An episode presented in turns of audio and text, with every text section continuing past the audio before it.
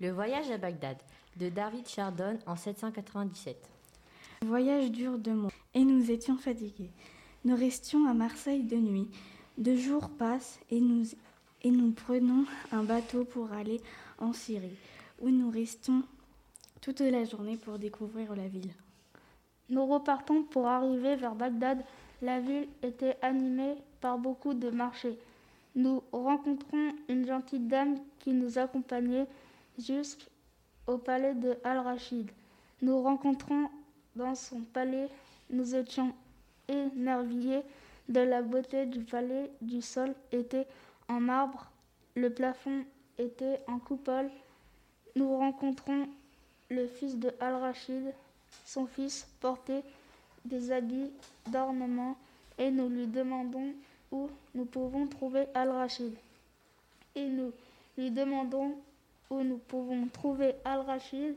Nous le rencontrons et nous lui demandons des questions. Connaissance avec beaucoup de personnes. Al-Rachid dirige avec le vigile qui est le premier ministre. Il aussi avec le émir qui sont les gouverneurs et en faire les cadis les juges. Le Coran. Le Coran contient les révélations faites par Allah à Mohammed. il est écrit en arabe. Il a été rédigé 12 ans après la mort de Mohammed, c'est-à-dire vers 644. Divisé en 140 chapitres, épelés soumâtres, eux-mêmes divisés en versets. Il promet aux justes le paradis et aux incroyants l'enfer. Le ramadan, les musulmans jeûnaient du lever au coucher du soleil pendant un mois.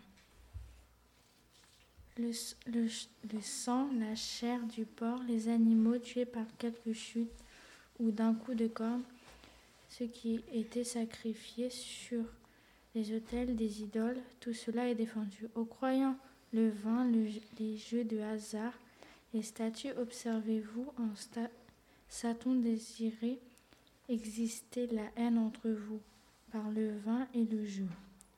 Il désire vous éloigner du souvenir de Dieu et de la prière.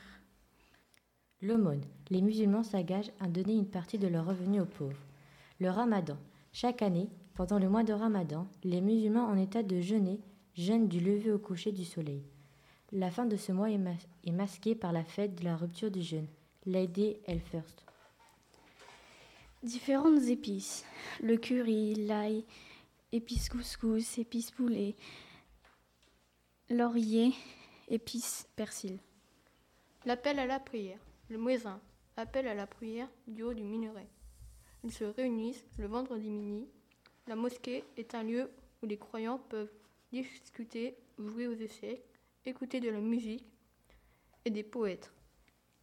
C'est un lieu d'enseignement, de justice, les musulmans arrêtent leur activité, se rendent à la mosquée.